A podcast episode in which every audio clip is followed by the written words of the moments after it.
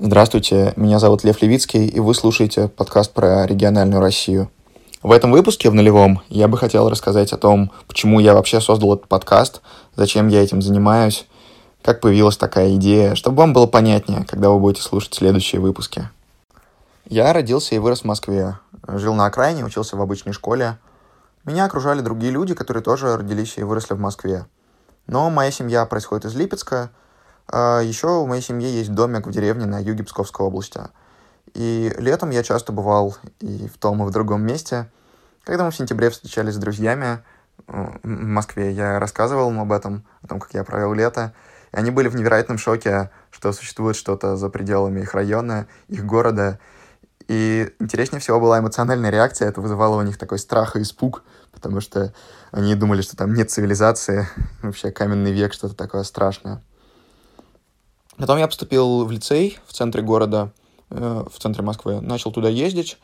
Это позволило мне гулять по центру чаще, лучше понимать Москву, связать в голове отдельные куски карты разрозненные, которые у меня были в голове. Потом я поступил в университет. И там ситуация радикально изменилась. Я встретил множество людей, которые были из разных городов России.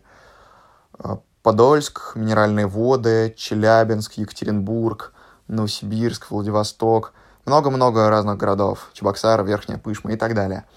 Э, мы до сих пор хорошо общаемся, поэтому многих из этих людей вы еще услышите на подкасте.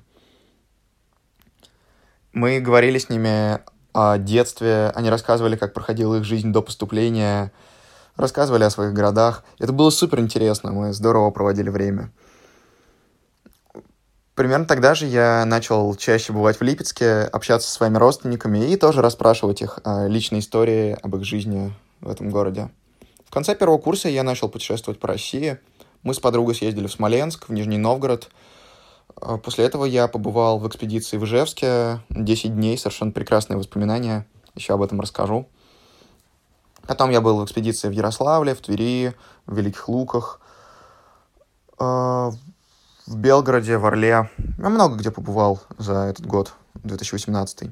А потом так получилось, что я выиграл конкурс и поехал на 4 месяца учиться в Ирландию, в университетский колледж Дублина. Естественно, там у меня не было возможности путешествовать по России, а, но зато у меня появилось много времени, чтобы обдумать все, что со мной произошло за первые два года университета. И я понял, что путешествие по России и то, какая у нас большая, огромная, разнообразная, интересная страна, это самое классное открытие моей молодости, которое мне подарило больше всего впечатлений, ощущений, воспоминаний. Мне сейчас очень забавно вспоминать время, когда мое восприятие было ограничено только Москвой, потому что сейчас так здорово понимать, в каком огромном и разнообразном мире ты живешь. Еще я часто сталкивался с стереотипами. Я уже говорил, что мои рассказы о времяпровождении вне МКАДа вызывали невероятный ужас у московских друзей моего детства, моих одноклассников. Когда я был в Ирландии, меня часто принимали за швейцарца или за австрийца, а потом там были люди со всей Европы.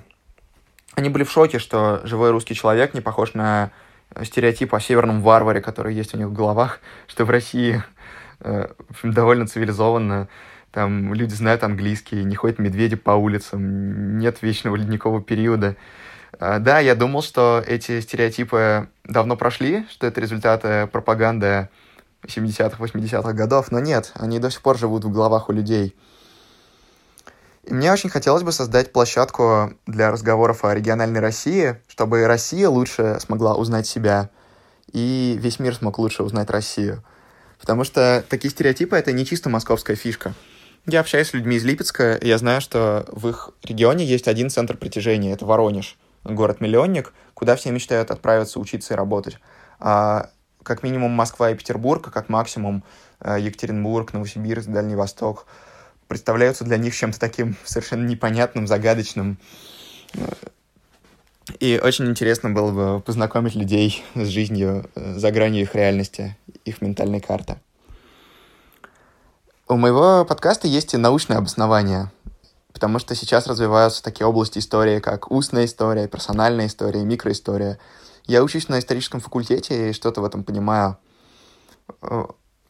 Эти области направлены на то, чтобы исследовать глобальные исторические процессы на примере э, конкретных людей или конкретной семьи. И мне кажется, у нас получится здорово исследовать социальную историю России в 90-е, 2000-е, 2010-е. Этой историей пока почти никто не занимается, а зря, потому что это супер интересно, и я вам это покажу. Надеюсь, что в будущем у меня даже получится как-то развить мой подкаст в научную сторону, сделать из этого целое исследование, но посмотрим, как будет получаться. Я долго думал о формате, в котором лучше проводить мой подкаст, и пока придумал такой.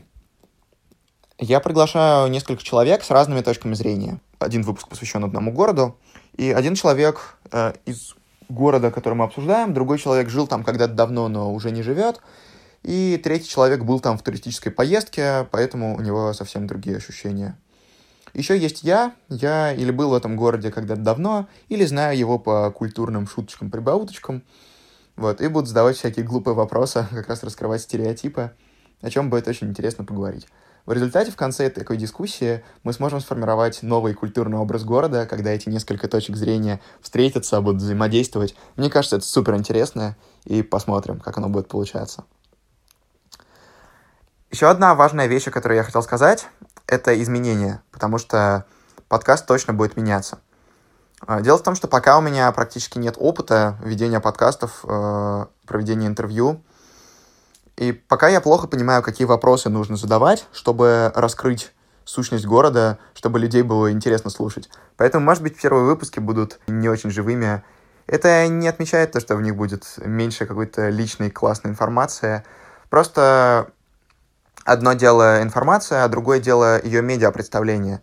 Э, вы ведь совершенно по-разному воспринимаете интервью Юрия Дудя и научные статьи, хотя в них могут фигурировать одни и те же герои. Вот и я об этом говорю.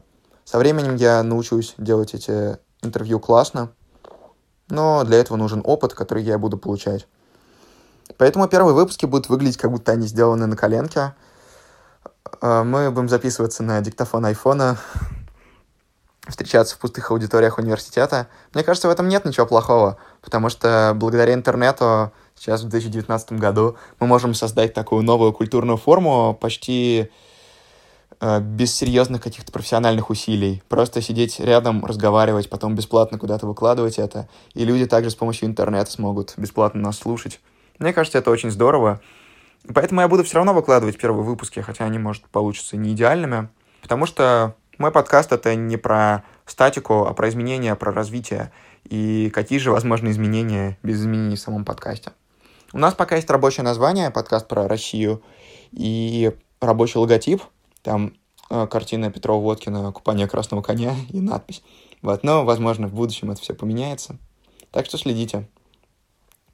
Естественно, первые выпуски послушают довольно мало людей, и в основном они будут с моими друзьями.